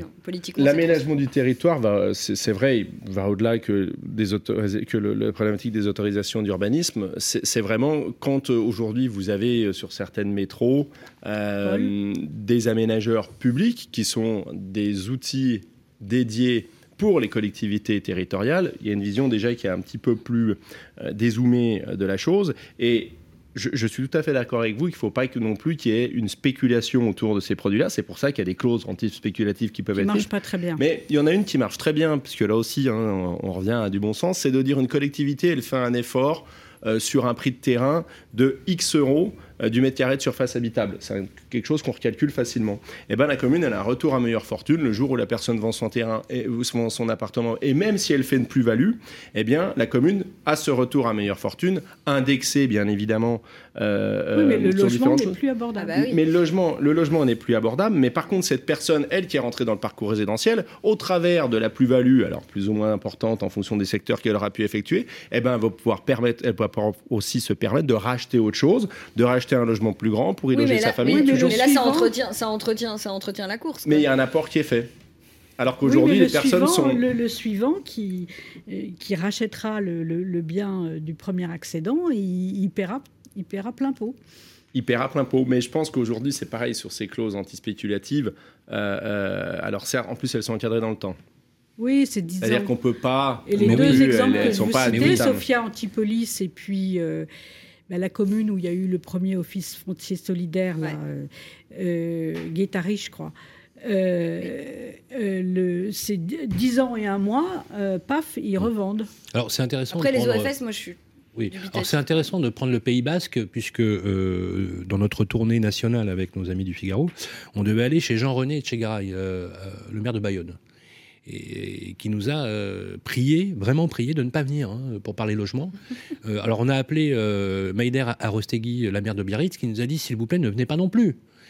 Pourquoi? Parce que euh, parce qu'un agent immobilier euh, Orpi euh, a été plastiqué, euh, parce qu'un promoteur a été menacé de mort, il est sous escorte policière, et parce que les Basques, effectivement, les autochtones, donc ne, ne se logent plus, et donc il y a un milieu délétère, mais ça, on en a beaucoup entendu parler dans le Pays Basque, hein, dans lequel le logement est, on voit bien qu'on a atteint un niveau de fébrilité lié au mal logement, lié au fait que effectivement les bénéficiaires sont pas forcément les mieux servis quand ils sont dans les villes. Ce qui est très étonnant, c'est que ce sont les Basques eux-mêmes qui ont bénéficié lorsqu'ils ont vendu leur maison euh, de, la hausse des prix. Donc euh, quelque part, il y a un peu de mais euh, quand j'interroge Pascal Boulanger, que vous connaissez bien, euh, il nous dit, de toute façon, c'est simple, on va vers une crise de logement, et les prochains gilets jaunes s'appelleront les, les- gilets jaunes du, du- du logement. On voit bien qu'on est sur un niveau de saturation. Vous avez évoqué le mal logement. L'homme logement, vous l'avez évoqué, c'est très intéressant ce que vous avez dit, parce que vous l'avez évoqué sous le fait de la précarité liée à l'espace, par exemple. Quand on n'a pas les moyens d'avoir une chambre supplémentaire, on sait ce que c'est hein, dans Paris. Eh bien, forcément, on se restreint. Et ça a été beaucoup plus dur pendant cette période Covid où les gens ont pris connaissance de leur appartement où ils, partaient le matin, ils rentraient le soir, ils n'avaient pas vraiment vécu avec les enfants. Surtout quand on a des enfants en bas âge. Je peux vous dire que c'est une grosse galère. hein. On en sait quelque chose. Et je peux vous dire. Mais oui. Et donc, est-ce que Ils ont ce. découvert qu'ils avaient des enfants. Ah, Alors, moi, je l'avais pas C'est découvert vrai. quand même. Non, non, hein, mais euh, c'est. non. Non, non, mais c'est. c'est c'est- autre chose, là. Non, mais on le sait. euh, Grégory, on le sait, vous, vous avez, vous, avez, vous avez cette chance de vivre dans un village dans lequel vous avez de l'air, de l'espace. C'est magnifique, là où vous habitez. C'est- c'est- On peut vous prêter êtes en Haute-Savoie. Bon, mais le problème, c'est qu'il n'y a pas de boulot, quoi. Il- il- non, mais voilà. Et que, Ah bon, les- si, si, il y a du boulot. Enfin, alors Alors là, je suis- alors je- là, je- alors, je- c'est là où je suis pas, je suis pas tout à fait Est-ce que les. Français qui sont revenus dans les grandes métropoles, euh, on, on les a interrogés? Alors, je ne sais pas si c'est significatif en termes de volume. Il n'y a pas eu d'exode urbain. Ils sont revenus parce que, euh, au niveau du boulot et de leur train de vie, bah, c'était pas exactement ce qu'ils ce qu'ils avaient imaginé. Non, non, mais je, je suis d'accord, mais du travail, il y en a partout. Sur tous les territoires, plus ou moins, mais aujourd'hui, on a une. une, une Plus ou moins. euh, plus ou moins, mais il y en a quand même. Euh, euh, C'est-à-dire que, vous voyez, dans le, dans le bâtiment, typiquement, euh, aujourd'hui, sur tous les territoires, il y a une problématique d'emploi. Que vous soyez à Aubusson, que vous soyez euh, à suis Paris, que vous soyez. on- on- Donc, On n'est pas tous, on n'est pas tous ma- maçons, on n'est pas tous, euh, on peut pas tous travailler sur des chantiers. Je comprends que. Mais c'est pour une- ça que de penser que de changer de vie comme ça du jour au lendemain en disant euh, je travaille euh, dans la finance et demain je vais devenir plombier à Guéret, oui, non mais oui sur le, sur le, sur, sur le, dans, dans l'intention on le fait, mais quand on est depuis un an à Guéret et qu'on se dit c'est pas tout à fait la même vie que celle que j'imaginais, eh ben c'est sûr qu'après c'est difficile de pérenniser, de pérenniser clair. tout ça, mais, mais voilà, mais il y a eu quand même ce phénomène là et, et on a un pays quand même qui est assez euh, qui est assez demandeur. hein. On va passer au deuxième sujet, si vous voulez bien, la- une vision renouvelée euh, de l'habitat individuel. Alors là, ça va être chaud quand même. hein. Un, un groupe de travail constitué de parties prenantes, architectes, constructeurs, géomètres experts, on en a beaucoup parlé, promoteurs, urbanistes, aménageurs, etc., a été remis euh, un rapport, euh, c'est un groupe qui a, travaillé là-dessus, à Emmanuel Vargon, en décembre dernier. Le constat majeur, le logement individuel organisé constitue le l'angle mort de la politique du logement. Les propositions sont organisées autour de cinq grands thèmes les documents d'urbanisme, la levée des freins opérationnels à la densification douce, la fiscalité, la den- densification du tissu existant et la qualité des opérations. Est-ce que cette boîte à outils de propositions a-t-elle été utile? On n'en a pas vraiment l'impression. Alors, pour l'instant, ce sont euh, des propositions euh, euh, qui n'ont pas trouvé écho. Oui. Euh, On peut même dire euh, zéro portée, quoi. Je veux dire, euh, Non, non, mais c'était une remise qui a été faite. euh, Bah, à on, la on se- ministre on se demande d'ailleurs, j'aimerais bien lui poser la question, mais je pense qu'elle sera peut-être plus ministre du logement. J'aimerais bien lui poser la question pourquoi elle a commandé ce, ce groupe de travail Voilà. Pour finalement ne rien faire? C'était remis en décembre. Oui. Euh, je pense qu'il y a eu une. Parce que ces une- cinq propositions sont frappées du bon sens. euh, voilà. C'est- pas la commission Repsamen. Non, non. c'est- Non, non, ni c'était- euh, ni euh, l'habitat de demain ou euh, comment ça s'appelait le- Habiter la France. Habiter la France de demain. Habiter la France de demain, non, ça c'était. Non, on a participé aux travaux aussi d'habiter la France. Il y a c'est- beaucoup de travaux. Non, hein. mais c'est- c'est c'est dire si c'est Euh, utile, parce que voilà. Euh, habiter la France Voilà. de demain au travers Ça, de la rénovation, la- de la la construction. Ça, c'était la ministre. Et là, c'était une demande qu'elle a fait euh, auprès de l'ordre des géomètres experts. Euh, Exact. Donc, ça a été fait avec l'ordre. En plus, Euh, très sérieux. Hein. C'est-à-dire qu'il y a eu des urbanismes de, des urbanistes de, renom, très connus, des architectes euh, très bien associés, euh, l'inénarrable Philippe Madec, euh, Paul Roland, euh, de- des très belles signatures. Et on, et on voit, en fait, dans, dans, dans- vraiment très bien construit, on voit beaucoup de beaucoup de- d'investissements. Ils l'ont fait d'ailleurs euh, tout à fait bénévolement. Et, et puis rien. Mais rien. Et d'ailleurs, sur les 13 propositions du rapport SAMEN, Non, ils préfèrent passer par McKinsey. voilà, rien, rien, Oh, c'est bas, Isabelle. Oh, c'est c'est- oh, joli, mais c'est- bas. C'est dur. C'est, c'est, c'est, c'est dur. Non, Non, non, mais, mais- mais rien, mais je dirais, Grégory, c'est- c'est là en- pourquoi on va pas vers. Je, je vous provoque un peu, mais avec beaucoup de gentillesse, mais pourquoi on va pas vers une fédération de combat, quoi? Est-ce qu'à un moment donné, on aura un Grégory Monod, un Olivier Salon qui va dire stop Arrêtez de nous prendre pour des imbéciles. Le rapport Repsamen, le rapport Girometti Leclerc, les commissions de travail et les différents groupes. Mais il y a même Stéphane Plaza à qui on a commandé un rapport. Oui, c'est vrai. Donc le jour, sera peut-être plus. euh, quand on entendu. arrive à un moment donné à commander un rapport à Stéphane Plaza, je ne vais pas dire qu'on touche le fond, mais quand même, à un moment donné, où est-ce qu'on va aller? Moi, je dirais qu'il faudrait peut-être commander un rapport, euh, je ne sais pas, moi, euh, à Dieudonné ou. euh, Non, mais on se demande. Voilà, franchement, à un moment donné, je suis professionnel à la tête d'une fédération. C'est stop, quoi. Mon- on a vraiment. D'ailleurs, souvent avec euh, Marie, quand on fait nos, nos clubs IMO, on se dit, mais y- les gens réagissent pas, ils, s'énervent pas. euh. Alors, les réactions se font peut-être pas, euh, euh, je dirais, euh, sur le devant de la scène, mais il y a quand même des actions qui sont menées, qui sont menées en off. Alors, elles sont beaucoup moins. Vous voulez dire qu'officiellement, vous êtes tenu à, à- voilà, il faut, faut que vous soyez sympa. on, quoi. on est là, on représente une Bah non, mais là, par et- exemple, bah, je rebondis sur ce que dit Sylvain. Là, par exemple, Ouais, est-ce il qu'il y a des pas que négociations en coulisses? Alors, je comprends bien que politiquement, c'est un peu compliqué parce qu'on sait qu'on n'a Bah toujours pas oui. de gouvernement, on a une première Eh oui. ministre, mais voilà. Vous avez Mais besoin d'avoir des, des amis Quand aussi. même, vraiment. par exemple, que euh, à l'aube des élections législatives, euh, ils ont tout intérêt à essayer de régler encore deux trois problèmes pour le promouvoir politiquement. Euh, le logement fait partie, sans doute, des problématiques pour tout un tas de ménages, je crois. Comprendre Ouais, mais, j'ai- Euh. alors, alors, je, mais je, je suis tout à fait d'accord avec vous euh, sur le fait que ce soit une problématique pour beaucoup, euh, bon nombre de ménages. Mais vraiment, c'est vrai qu'on a le sentiment que c'est pas du tout une problématique euh, pour nos gouvernants. Et donc là, il n'y a rien en ce même moment. pour les Français, quand à chaque fois euh, le logement Exactement, arrive en Mm. 11e, 12e, Non mais ça c'est 13e dégueulasse. Non non mais ça on va se dire les choses honnêtement. Quand des quand t'as des On dit que Je sondages. suis malhonnête. Non pas non non c'est pas non non c'est juste qu'ils font quelles sont vos Non, priorités non, non, les sujets d'intérêt des Français ils mettent pouvoir d'achat en premier Non, non, je suis et ils décorrèlent le logement oui. du pouvoir C'est d'achat. Or s'il y a bien un Alors, premier poste de dépense L'aménagement du territoire arrive un peu plus haut et le pouvoir d'achat arrive très haut. C'est pas sans lien, je suis d'accord. Oui, c'est décorrélé ça parce que la méthode. de le décorréler en Voilà, fait. Les merci. je pense. euh, se- Vous avez raison, Marie. La, la méthode d'analyse du sondage, si elle était vraiment transcrite de façon réelle, le logement arriverait en priorité. Sauf que euh, euh, on parlait euh, tout à l'heure euh, du gel de, de, de l'IRL. Euh, euh, Alors, mais- publié. par- Merci. Merci. Ah là, vous me faites plaisir. Indice de référence. Merci. Grégory. Pardon. Merci, Grégory. Faut Vous me faites plaisir. Ce matin, Indice dans le Figaro, référence Des loyers. dans le Figaro, publié. euh, c'est Jean-Yves Manot. hein. Jean-Yves Manot, le président de la CLCV, a été reçu par Bruno Le Maire, qui lui dit la chose suivante. J'ai bien transcrit. hein, voilà, Euh, avec beaucoup beaucoup de- d'écoute, euh, le fait de vouloir gérer euh, l'indexation des loyers pendant une durée de 12 mois, donc plus au, au lieu d'augmenter à cause de l'inflation, du- euh, effectivement, les APL. Donc, euh, le signifiant ou le signe envoyé est le suivant.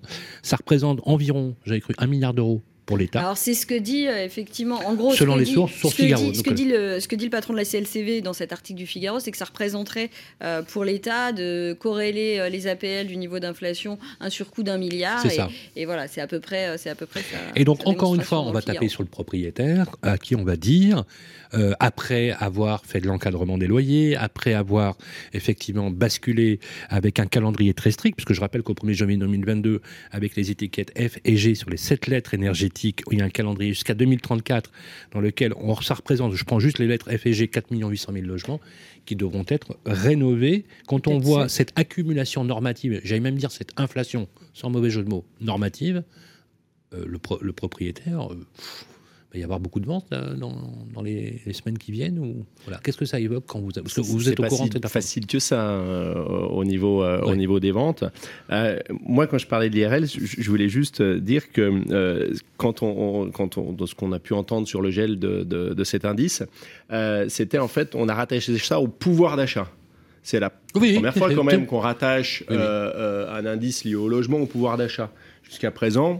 Hein, Bah, c'est je ce que le président de la d'accord avec Eh ben, CLCV ça, on le semblait. doit, ça, on le doit au patron de la CLCV qui, précisément, dans le cadre d'une- discussion avec les équipes de Bercy beaucoup plus générale sur le pouvoir d'achat, a mis le sujet du logement sur la table. Chose qui n'aurait peut-être pas été faite s'il n'y avait pas une association de consommateurs qui s'en était rendu compte et qui avait posé le sujet sur la table.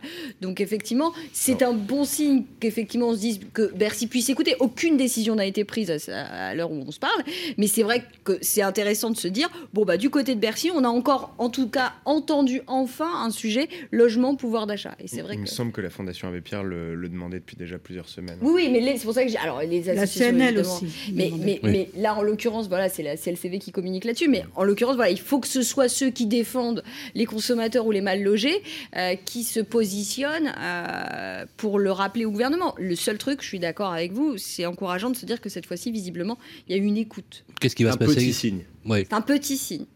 Un- Oui. Qu'est-ce que vous en bon pensez signe, mais un petit signe. On n'est pas non plus dans le, la, la- la déclaration d'amour hein, vis-à-vis euh, du logement neuf. Comment, hein, comment mais- vous la- mais- comment vous l'interprétez alors cette, ce signal? Bah, bah, là encore, je suis d'accord, c'est qu'on fait peser une nouvelle fois sur les propriétaires euh, euh, une charge.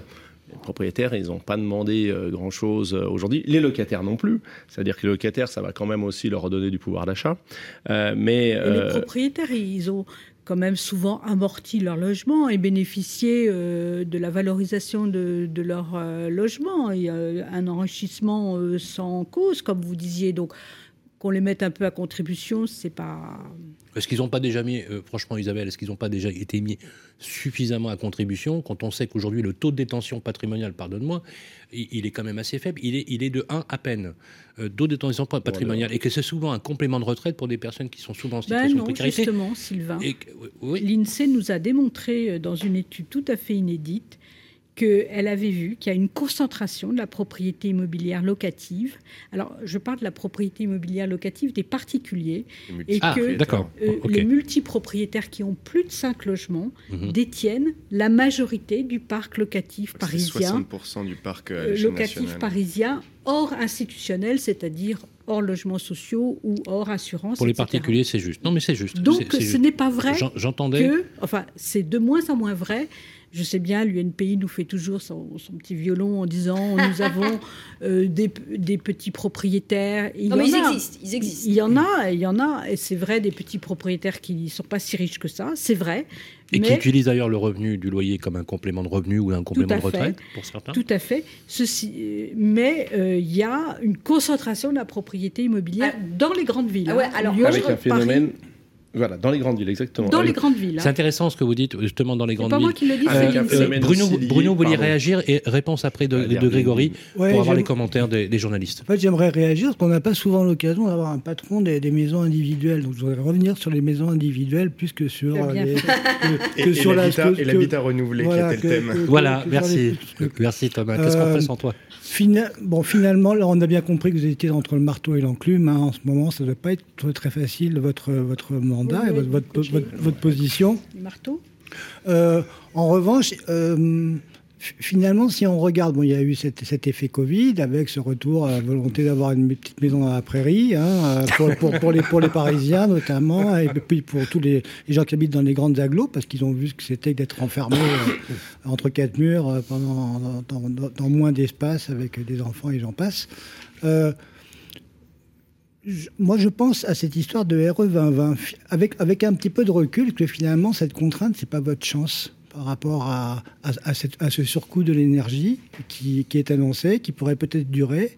Et est-ce que c'était pas finalement un mal pour un bien? Alors, je parle, parle pas du calendrier qui, en effet, est très, euh, est très, euh, très raccourci, hein, euh, mais finalement, ça a été acté, hein, là. et est-ce que ça va pas être une des cartes de la maison neuve, notamment, qui, va, qui va faire qu'il y aura encore plus la- un arbitrage dans ce, dans ce sens, en, plus du, du, Covid? Ça, c'est ma première question. Alors, euh, euh, sur la RE 2020 et sur la partie énergétique de la RE 2020. Parce qu'en fait, l'enjeu de la RE 2020 et l'adaptation pour nous, elle est plus sur la partie carbone. Je pense que euh, le- le- le- l'effort qui avait déjà été fait au, travers de l'RT 2012 permettait d'avoir des économies de consommation substantielles. Et aujourd'hui, l'effort qu'on fait avec les RE 2020 va nous amener RE, ça veut dire réglementation Réglementation environnementale, environnementale. et RT, réglementation, thermique, thermique. pardon, pardon, faut que j'arrête avec les acronymes. Mais, mais sur la réglementation thermique, on, en- entre, on avait avant une réglementation thermique qui datait de 2005. Euh, là, on a vu un gros gap sur l'énergie, donc une, une- des consommations qui, euh, qui chutaient. Je pense qu'entre euh, la réglementation thermique 2012 et la réglementation environnementale 2020, ce gap est beaucoup moins important.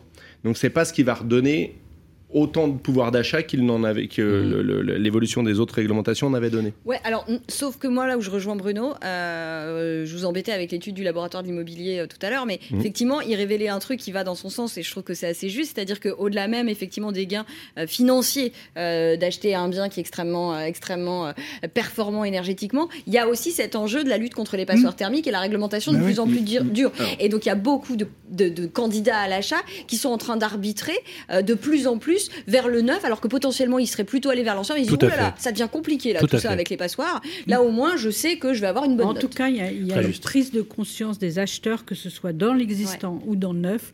Maintenant, ils regardent l'étiquette énergétique. Alors avant, on s'en foutait complètement. Ouais, quand elle est sortie, tout le monde pensait que ça allait révolutionner les choses, qu'on allait avoir justement des logements qui allaient être mis un peu de côté. Ça n'a pas euh, du tout les été le cas. Mais c'est vrai qu'aujourd'hui, l'impact environnemental est quelque chose 10, on a d'important euh, dans la décision d'achat et dans l'acte d'achat. Et où je vous rejoins, c'est qu'aujourd'hui, acheter une maison euh, R2020 ou euh, acheter euh, une maison existante où il pourrait y avoir des travaux à terme oui. sur les 10-15 prochaines années, euh, c'est sûr qu'il va y avoir euh, euh, un coût beaucoup moindre euh, pour les personnes qui auront acheté une maison neuve par rapport à cette maison existante. Les maisons existantes, par contre, euh, peuvent se trouver aussi dans des secteurs où les prix de l'immobilier sont plus élevés, déjà mécaniquement, parce que euh, justement, on est plus proche euh, de certains centres-bourgs, on peut être en centre-ville et autres, et donc en plus on achète quelque chose qui est bien plus cher et qu'il faudra un moment rénover, parce que c'est vrai qu'on est dans l'incitation depuis... euh, euh, aller sur la rénovation énergétique euh, avec le, le PT l'éco-PTZ et le bouquet de travaux, c'était 2007-2008. C'est ça à peu près 2007, hein, je crois. Donc, on- était, euh, on était euh, plutôt dans l'accompagnement, mais on n'était pas dans, dans- dans l'obligation. On sent quand même que les choses évoluent hein, et qu'il y a de plus en plus. Bah, on est les plus choses dans évoluent parce qu'on est passé à l'obligation. Euh, euh. Voilà, exactement. Parce qu'on est euh, passé à l'obligation parce que l'énergie coûte Vous cher. avez Oui. raison. euh, euh, euh, il y a un intérêt aujourd'hui et c'est peut-être ce qui va être salvateur euh, pour la maison Ça individuelle. pourrait être un argument Ouais. vis-à-vis vis-vis des politiques en La- disant la ouais, maison on- neuve. on- La on- maison neuve, de la maison neuve. Oui, tout à pour fait. la qui maison neuve. normes. euh, Et alors, bon, moi je ne suis pas un super spécialiste du- de ce sujet, mais euh, le fait de faire des parcelles plus petites, est-ce que est-ce que c'est quelque chose qui est intéressant dans les, dans les très proches euh, couronnes des villes? Parce que, on- euh, parce que je pense qu'on on peut faire aujourd'hui des, des- des parcelles assez, assez petites. Quoi.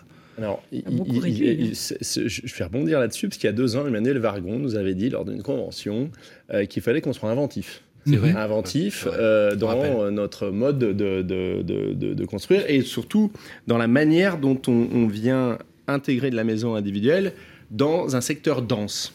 Et aujourd'hui, euh, on, on sait faire des choses qui fonctionnent bien. Ce qu'on oublie aussi de parler, c'est qu'on a une densité de population plus importante dans une maison individuelle. Euh, Aujourd'hui, vous prenez du logement collectif, vous avez une majorité, on va dire trois pièces, à peu près la moyenne, deux, trois pièces. Donc vous logez une, deux, allez, trois personnes maximum. Oh, en maison quatre. individuelle, parfois quatre, mais justement, mais, mais, mais, mais, mais je dirais sur les, les constructions neuves qui, qui sont faites en maison individuelle, vous avez toujours une famille de quatre personnes qui est dedans. Donc vous avez une densité de Oui, population euh, à la parcelle qui est plus importante. Euh, Aujourd'hui aussi, les gens l'ont accepté ont accepté le fait euh, que les parcelles soient beaucoup moins grandes qu'elles ne l'étaient auparavant. Est-ce Et que puis vous ils ont peut-être une envie vos- aussi. Ils ont peut-être, elles ont peut-être aussi, En mode avion, s'il vous plaît, parce que voilà, on, ça friture sur la ligne. elles, elles Voilà, ont peut-être une, une, une envie euh, justement de- d'avoir des, des surfaces moins grandes bah, pour y passer, euh, passer euh, beaucoup, beaucoup moins de temps. Après, où ce qui est ressorti aussi là, du rapport, c'est qu'on a besoin par contre d'adapter les outils d'urbanisme à à cette évolution. C'est-à-dire qu'aujourd'hui, euh, il y a encore certains PLU, euh, quand vous mettez tout bout à bout, bah, il vous faut encore une parcelle de 1000 mètres pour construire une maison. Ça existe encore, ça. Euh, euh, dans certains secteurs, quand vous, vous mettez toutes les contraintes. Les règlements de lotissement. Aujourd'hui, il y a des règlements de lotissement avec un nombre de parcelles qui existent, des lotissements de vieux lotissements, où on arriverait à densifier au travers de la maison. On n'y arriverait pas avec le collectif, parce que serait pas, la densification ne serait pas acceptée par les habitants du lotissement. Absolument. Mais si on avait un règlement de lotissement qui tombait à un moment ou à un autre, eh ben on pourrait rediviser une fois, deux Et fois il y aurait une belle alternative d'ailleurs pour euh, densifier un peu plus et créer un peu plus de logements. C'est là où le BIMBI, euh, euh, à l'époque, on avait fait, on avait suivi une étude où il y avait un appel à manifestation d'intérêt. On disait bon, on se pose aucune question. Il y a plus de règlement d'urba- il y a plus de règlement d'urbanisme, il y a plus de règlement de lotissement. Et dans des lotissements d'une quarantaine de maisons qui étaient plutôt hein, sur une commune de 10 000 habitants, mais qui étaient plutôt dans le centre-bourg, eh ben on s'est rendu compte qu'on arrivait à doubler le nombre de logements sur la même surface. Euh, mais par contre, c'est sûr, il faut l'accepter, ben, les sacro-saints 4 mètres entre euh, le bord de la parcelle et la maison. Et le- Il faut Oui, aller s'asseoir dessus. Donc il faut accepter tout ça.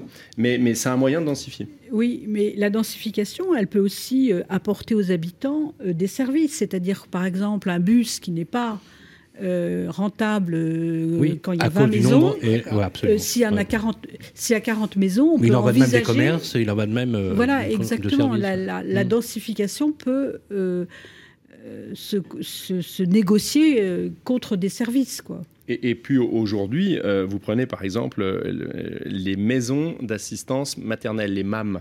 Ce qu'on appelle communément, qu'on voit de plus en plus arriver dans les villages, justement, ben, plutôt que d'avoir des assistantes maternelles, des nounous euh, qui soient chez elles et qui aient euh, Ah oui, deux, oui. trois enfants chacun, elles se regroupent Mhm. au travers d'une association. une et crèche, créent- en fait. et- mais c'est pas- c'est pas une crèche parce qu'une crèche, c'est- c'est c'est quelque chose de, de- de- de public. Là, c'est des plus petites unités. Mhm. Euh, et justement, ben, on va multiplier peut-être ce nombre d'unités si on, si on multiplie le Il y nombre en a de beaucoup logements. des mômes. Euh, nous, on en a pas mal en Haute-Savoie. Ouais, on a des demandes. C'est des initiatives privées d'ailleurs. hein, C'est des initiatives privées, oui, tout à oui. fait. C'est pas encadré par les services de la crèche. euh, Euh, ou de faut mais il y a avoir des crèches agréments. privées. Oui, oui, ou non, mais quand je dis, je, parlais de la petite enfance dans les, dans les collectivités locales, dans lesquelles, effectivement, mais je pense qu'ils s'inspirent aussi de ce modèle-là, puisqu'ils l'ont aussi euh, testé sur des personnes, justement, euh, qui étaient en situation de handicap, pour recréer des environnements qui, qui ressemblent moins à des hôpitaux ou à des environnements. euh, d'une façon générale, on va aller euh, même sur le maintien à domicile. Et le, et le euh, vieillissement en, copropriété.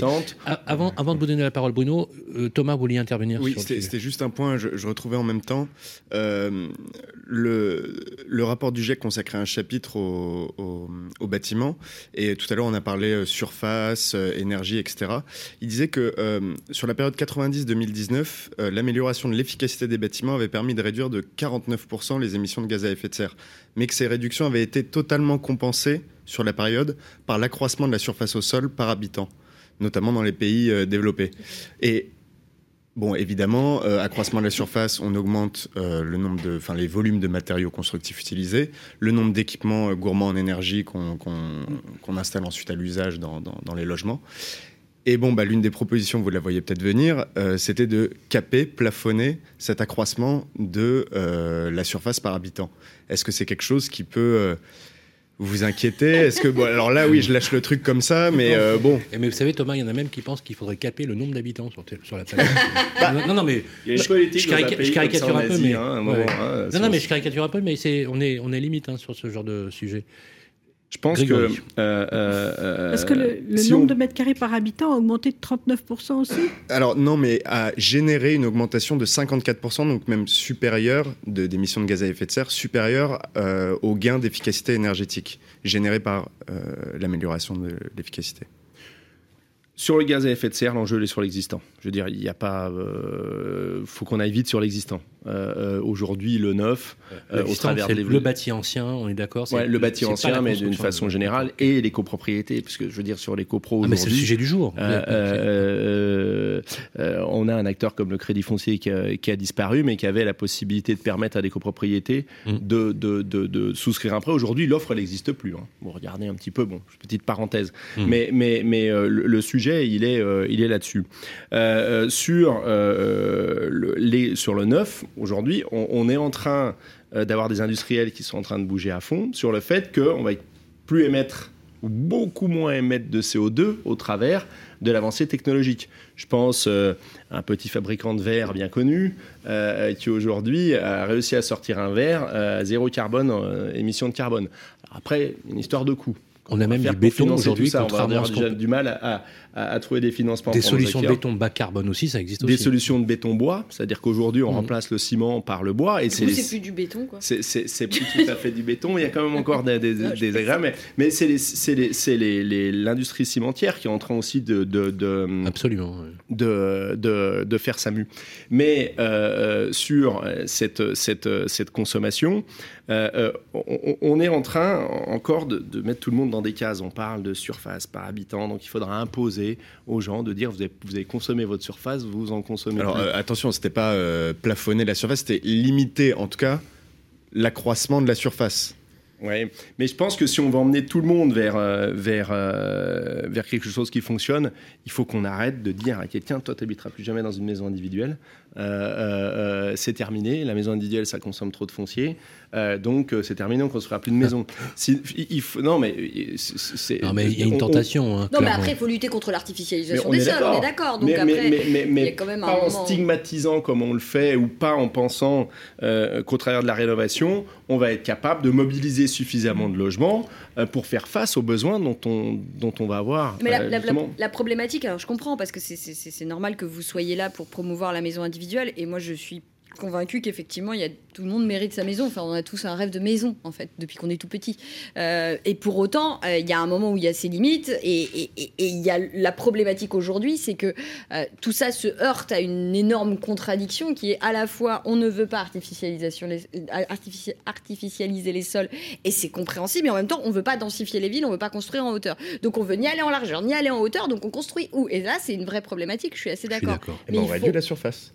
Eh ben, et c'est non, mais, Mais je rejoins. Non, mais c'est horrible. si, on réduit la surface à ce moment-là, mais on va plus haut. Voilà. Mais, mais c'est vrai que On réduit voilà, la à un surface moment on donné, comment on fait? Comment on fait? Et donc, est-ce qu'on haut. peut pas s'inspirer de l'un et de l'autre? J'ai pas de, de, de solution magique. Mais non, mais par exemple, non, non, mais, après, je- j'ai non, pas non, plus la solution magique, Non, mais est-ce qu'on peut pas s'inspirer le rapport de du GIEC, euh, euh, cette euh, statistique, c'était sur l'Europe, sur la France? Euh, C'était euh, mondial, mondial. Et euh, Ah oui. je l'ai pas précisé, mais il y avait deux trois préconisations. C'était d'établir des mesures, en tout cas de, de freinage euh, ou en tout cas de ralentissement, surtout dans les pays du Nord, puisque évidemment. euh, C'est le fameux rapport où on a trois ans pour rendre réversible. Voilà, c'était un Je, peu je- ça. ouais. je crois, c'est pour ça en fait que tout s'accélère, hein, Parce, parce, que, en ce rapport France, est on n'a pas un nombre de mètres carrés Non, par personne a- euh, super Non. énorme. Et, et on hein. a réduit Par notre consommation sur les 15 dernières années Absolument, de mémoire, oui, oui. c'est-à-dire qu'on consomme beaucoup, beaucoup moins euh, euh, d'espace par habitant qu'on en consommait. On est plutôt euh, sur une, une décroissance de cette consommation parce qu'il y a déjà eu cette prise en compte. Euh, Il me semblait euh, avoir vu un chiffre de moins 25%, mais. euh, Ouais, moi j'avais une vingtaine de pourcents C'est en ça, tête, ouais, mais, on est plutôt euh, en, en France, en tout cas, bon élève. Le problème, c'est qu'on veut toujours être. euh, hein, un Bruno voulait réagir. euh, Non, mais ce que, ce que disait Thomas, c'est très compliqué parce qu'après, bon, moi, je veux bien- on, on va réduire la surface, mais on va mettre de la clim. Enfin, c'est, vous voyez, euh, les, les- la, la clim. Pardon Pas de clim Non, mais pas de clim. Mais bon, tu vas en, tu vas en Chine, euh, tu vois que le pouvoir, le, le- tout d'un coup, le niveau de vie augmente et, et tu vas avoir des millions de climatiseurs, des millions. Je parle pas de milliers, de, des millions de climatiseurs qui vont tout d'un coup euh, annu- annihiler complètement. euh, et là-bas, ils se posent pas de questions. hein. Moi, j'ai vu des tours construites, alors des appartements construits comme pas des, les meilleurs comme, des mécanos hein, et, des tours, et des tours construites les, les- les- les unes après les autres. Euh, pour euh, pour l'histoire des, des, des- des pistes, pour, euh, pour, euh, pour, pour que les gens puissent accéder à- à- dans l'enveloppe budgétaire aussi, je crois que vous aviez parlé à un moment de, de différer euh, le paiement de- du terrain ou de, dans, dans l'achat de la maison, non? Alors, euh, euh, il y a eu une. un, une- un peu comme ça peut se faire sur le collectif. euh, Mm. de faire. Il y avait le pass BRS, foncier à une époque, hein, ouais. qui Voilà. Existait, bâti. Euh, où on décorrélait Foncier le bâti, foncier ouais. comme on le fait dans le cadre du, Ouais. du Le bail réel solidaire. Le, Voilà. Euh, BRS. et les OFS, qui est plutôt, moi je trouve, un outil intéressant, hein, euh, mais on ne peut pas faire que ça. Ah, Mais moi j'ai un problème avec ça, mais c'est très personnel. C'est parce que moi je pense qu'à ma pomme et euh, mon rêve évidemment, comme beaucoup de Français, c'est d'être propriétaire. Parce que je suis pas, moi je suis locataire dans une cage à lapin, donc moi ça me dérange pas qu'on plafonne les surfaces par habitant, euh, parce que je pense que je suis largement euh, voilà dans les clous. Euh, mais pour autant, effectivement, je me suis rense- renseignée sur les, les offices fonciers solidaires et sur le papier c'est intéressant, mais forcément on pense beaucoup à soi-même et en fait on a l'impression que l'intérêt pour le propriétaire modeste, euh, il est assez limité puisqu'il peut pas spéculer lui-même. Et donc j'ai quelque part, bon c'est mon côté un peu égalitaire, j'ai envie de dire pourquoi moi je pourrais pas spéculer. Mais, tu euh, capitalises quand même, tandis que quand tu es locataire, tu je capitalises suis pas d'accord, je tout. suis d'accord, mais j'ai quand même cette espèce de ah bah toi la pauvre on va te permettre de devenir propriétaire, mais bon. C'est Bien la sûr, c'est pas la vraie. Et donc c'est- moi c'est là où je trouve qu'il y a ses limites et c'est que je trouve que c'est inégalitaire en fait en réalité. C'est c'est-à-dire c'est je te fais croire que tu es complètement propriétaire, mais en fait t'as pas les mêmes droits qu'un vrai propriétaire. Et donc mais ça c'est ma plus de droits qu'un Mais locataire. t'as plus Est-ce de droits est-ce qu'un qu'il n'y a, pas- locataire. est-ce qu'il y a pas une tentation finalement dans notre pays, avec ces euh, gouvernements successifs, d'essayer peut-être de revoir fondamentalement, à- peut-être euh, en, en l'affichant peut-être avec courage, en disant voilà, on va remettre en cause le droit de propriété, point. Voilà. On revoit le mode de... On n'est pas prêt. hein. On va se faire Non. un ami. Euh, Non. là, je pense que. Surtout qu'en plus, c'est la France qui l'a inventé, le droit de Euh, propriété. Mais bon.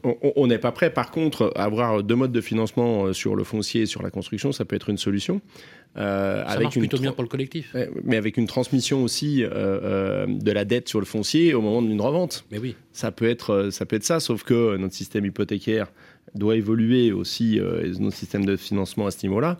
Mais d'étaler euh, euh, sur deux générations euh, l'acquisition À la mode anglo-saxonne. ça peut, ça peut être une solution. C'est Non, le- mais moi je reviens C'est le règne de l'amphithéose. où- J'y pensais. ouais, aussi, Je reviens de Genève où je où j'ai fait, où j'ai fait un reportage sur les coopératives d'habitants, où l'immeuble appartient à une coopérative et où sont à la fois sociétaires et locataires. Elle le dit bien. Un homme, une voix. Et un homme, une voix. Euh, vous, vous rentrez, vous, vous payez un peu de part sociale que vous récupérez au montant nom- nominal et vous avez un loyer. euh, Ils m'ont dit, mais nous, faire des loyers pas chers, on sait. On, on sait faire, c'est très facile. Et effectivement, le terrain appartient souvent à la municipalité qui le loue sur 100 ans. Et donc, ils disent démembrement. Donc, euh, on étale la charge foncière sur, euh, sur 100 ans.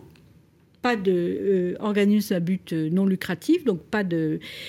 le, loyer, c'est le prix coûtant. C'est le prix coûtant. Et comme ce qui est génial, c'est que il n'augmente jamais les loyers et même au fur et à mesure du remboursement du prêt, les charges financières baissant, ils baissent les loyers. Vous en pensez quoi, Grégory Monod? C'est un modèle, le, le- le- le coopératif. Moi, j'ai visité il y a une, une quinzaine d'années, justement, habitement Et comme alors, ça ils sur, font des sur immeubles Genève. mais vraiment très Euh, beaux. hein. après, après, il faut être aussi dans cet état d'esprit euh, Voilà. euh, de, de la coopération. Il faut que les coopérateurs vont coopter aussi.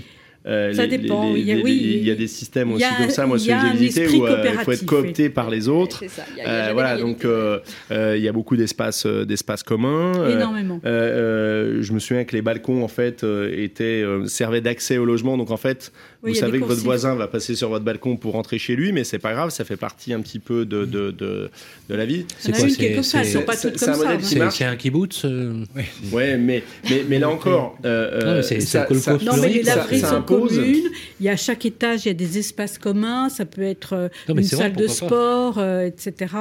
Le co-living, ça, ça ressemble un peu aussi. Ça impose une maîtrise par contre foncière, une fois de plus, par la collectivité. Exactement. Et, Alors- le, le sujet du, du, du, du, du- du foncier est tellement prégnant que voilà. Nous arrivons euh, vers la On fin de la cette émission sols. extrêmement intéressante et merci à vous Grégory Monod d'avoir euh, répondu et d'avoir éludé aucune question. Simplement pour bien faire la synthèse, euh, vous savez que euh, il y a eu la publication des deux, des deux décrets hein, ZAD, hein, ça date du 22 non, du 29 avril, voilà 2022, qui vise à préciser les contours euh, et les modalités d'application de ce dispositif qui a été prévu à l'article 194 de la loi climat et résilience du 21 août 2021. Euh, compliqué quand même euh, de voir à quel point finalement ça commence à s'encadrer. C'est un peu des équations insolubles.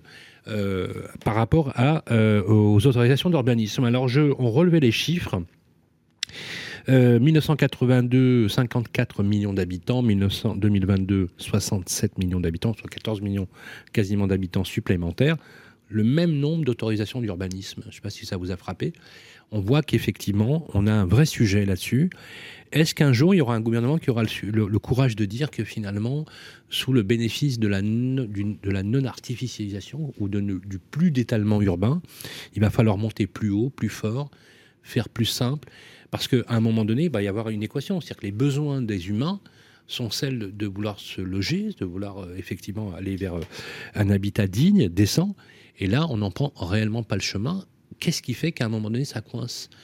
Quels vont être les, gros enjeux, justement? Est-ce que, par exemple, ce que vous aviez d'ailleurs préconisé, un ministère de l'Habitat de plein exercice, par exemple, qui verra pas le jour, hein, je vous le dis tout de suite, euh, mais voilà, quels sont les leviers qui sont encore en votre possession? Et quelle marge de manœuvre réellement entre nous? Quelle marge de manœuvre vous avez pour faire bouger les choses? Alors, euh, je, pense que déjà, il faut qu'on on soit moins dans le dogmatisme et euh, l'idéologisme, mais euh, moins aussi dans la vision techno. euh, de l'aménagement du territoire et puis de, ce que sont nos métiers. Et puis, on a toujours l'impression qu'on est partisans et on ne voit pas comme des acteurs euh, de l'aménagement du territoire. Et, ça, c'est une posture aussi qui, a toujours euh, été, mais qui, je dirais sur le dernier euh, quinquennat, elle était assez, euh, assez présente. hein. C'est-à-dire que typiquement le décret ZAN dont vous parlez, hein, quatrième version, a pas été débattu, c'est-à-dire par les parties prenantes. hein. Il y a eu des débats un petit peu sur les premières versions, mais celle-ci, elle est sortie. D'ailleurs, le Sénat euh, va sûrement introduire une action vis-à-vis du Conseil d'État par rapport justement à la loi climat et résilience. Je ne sais pas si vous avez vu ça aujourd'hui. Oui. Euh, donc euh, parce qu'ils estiment justement que euh, les décrets remettent en cause euh, les dispositions qu'il y a dans la loi et ne respectent pas justement ce qu'est ce qu'est la loi. Donc là encore, c'est preuve de cette idéologie. Et cette idéologie qui va plutôt dans le, le- le- je dirais au travers du, du- du- du présent décret, qui va plutôt dans le, fait d'assumer Ce que vous dites de Grégory Monod, c'est que l'idéologie a présidé à la construction de cette norme, de cette loi qui pèse en fait sur le logement. C'est ce que vous dites. Oui, Il n'y a pas de vision que- pragmatique de l'exécutif. Non, il n'y a pas de vision pragmatique et de, de, terrain. De vouloir Là, loger les Français. clair. Non, Je, je- d'accord. je- je le dis. Et, et quand on voit ce décret aujourd'hui, ce décret assume le fait qu'il faille euh, densifier et qu'on laisse la possibilité aussi de bétonner euh, ce qui existe déjà. Et là, je mets des guillemets parce que c'est un terme que j'aime pas. Mais aujourd'hui, quand on dit que euh, dans une zone urbaine, une maison dont le terrain est déjà le, le- le terrain d'agrément d'une maison dans une zone urbaine est considéré comme artificialisé, ça veut dire que demain, vous pouvez construire dessus, monter et faire tout ce que vous voulez, vous pourrez. Vous n'allez pas réartificialiser parce qu'il l'est déjà. Donc ça veut dire qu'on ouvre la porte quand même à, à la densification massive. Et à l'inverse, tout nouveau terrain euh, qui va être ouvert à Malgré le l'urbanisation PLU. malgré le PLU, mais, mais, mais Oui, même euh, on va, le PLU va pouvoir évoluer pour aller dans ce sens-là, alors que tout nouveau terrain qui, lui, va être ouvert à l'urbanisation pour construire un, un- un logement, euh, que ce soit du collectif hein, ou que ce soit de la maison individuelle, eh bien, le, le, péri- le- le- le terrain d'agrément sera considéré comme une artificialisation. Donc, ça veut dire que ben, quand on va faire du comptage foncier, ces terrains-là, dans les PLU, on va les retirer. Donc, on va vraiment concentrer la construction sur ce qui existe déjà et donc sur euh, la densification et sur euh, le, fait d'assumer qu'il faille continuer à utiliser ces zones, à les artificialiser. Alors que, aller expliquer aussi, quand je disais qu'il fallait embarquer les, les citoyens un petit peu avec nous et qu'ils comprennent comment ça se passe si on veut, euh, euh, je dirais, atteindre les objectifs, aller expliquer à une personne euh, que dans son jardin, eh ben, il n'y a pas de biodiversité, parce que c'est en gros ce qu'on dit, alors que euh, hein, dans certaines cultures intensives euh, au milieu de la France, je pense qu'il y a beaucoup moins de biodiversité que dans le jardin euh, euh, de monsieur ou madame Dupont. Euh, mais ça aussi, le, citoyen ne le comprend pas. Donc, euh, je pense qu'on est en train, bon, le, le gouvernement euh, et, euh, le ministère du Logement est en train de l'assumer, ça, aujourd'hui, qu'il faille densifier et, construire beaucoup plus euh, cet, habitat, euh, cet habitat urbain. Mais je dirais, ça va un petit peu à l'encontre de ce que souhaitent aussi nos concitoyens. Donc, euh, la crise des gilets jaunes euh, autour du logement, ouais, je pense euh, Beaucoup, vous, beaucoup, est- qu'elle beaucoup est- le, le disent, beaucoup le pensent en tout cas. qu'elle est en train de poindre. Euh, à l'instar d'un grand auteur scénariste qui dirait on se prépare une nervous breakdown de, de- de grande qualité euh, signé Michel Audiard voilà Euh, c'était alors nous n'avons pas eu euh, les amis le- votre météo préféré de l'immobilier euh, car Philippe Denisville ne pouvait pas être présent parmi nous mais rassurez-vous nous le retrouverons l'année prochaine pas, pas l'année prochaine pardon le- Carrément. le mois prochain pour notre prochain numéro de juin, toujours sur le parcours résidentiel à la veille de l'été. Euh, ce sera la météo de l'immobilier par Philippe Delignyville, directeur marketing de Bien Ici. On retrouvera bien évidemment ces chiffres. Le podcast, comme d'habitude, il est disponible sur toutes les plateformes euh, d'écoute. Je voudrais qu'on fasse un triomphe, un remerciement à notre Marie Corderoy nationale, notre petite Marie. Ce fut un plaisir. Merci Marie d'avoir euh, participé à cette émission. Merci à Thomas. Toujours un Merci plaisir de vous avoir sur le, sur le plateau. Voilà, journaliste à Capital Magazine. Merci encore une fois. Un grand merci à Bruno Monievina, journaliste au point, toujours aussi aguerri, pertinent. Voilà, euh, et une émission, un grand jury de la presse ne peut voir le jour qu'avec Isabelle Ray du Monde. Comment ça va Isabelle? Toujours bien? Oui, ça va, un Voilà. peu chaud. un plaisir de vous avoir. Un- La météo. Voilà, voilà. On compatit, on compatit avec vous.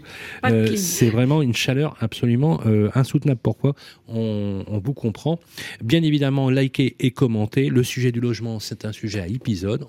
Je gage, Grégory Monod, qu'on se reverra certainement pour évoquer les sujets, notamment avec la composition du nouveau gouvernement.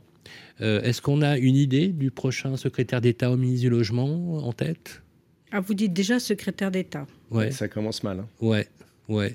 Euh, avec Marie, on en discutait, on pensait franchement qu'il y aurait un secrétariat d'État ou un sous-secrétariat On pourrait d'État. avoir de bonnes surprises. hein. Moi, Voilà. j'aime bien les bonnes surprises. Voilà. En tout cas, on le souhaite pour une On On chose. peut peut-être avoir un, un ministère de la ville et du logement. Voilà. Ce serait On bien aimerait, de on aimerait. Ou est-ce qu'on aurait aimé Ou un, ou un voilà. ministère de. euh, J'y pense à un truc cohésion des hystérie. Ah, Non, non, ça, ah, faut pas. non, c'est ça.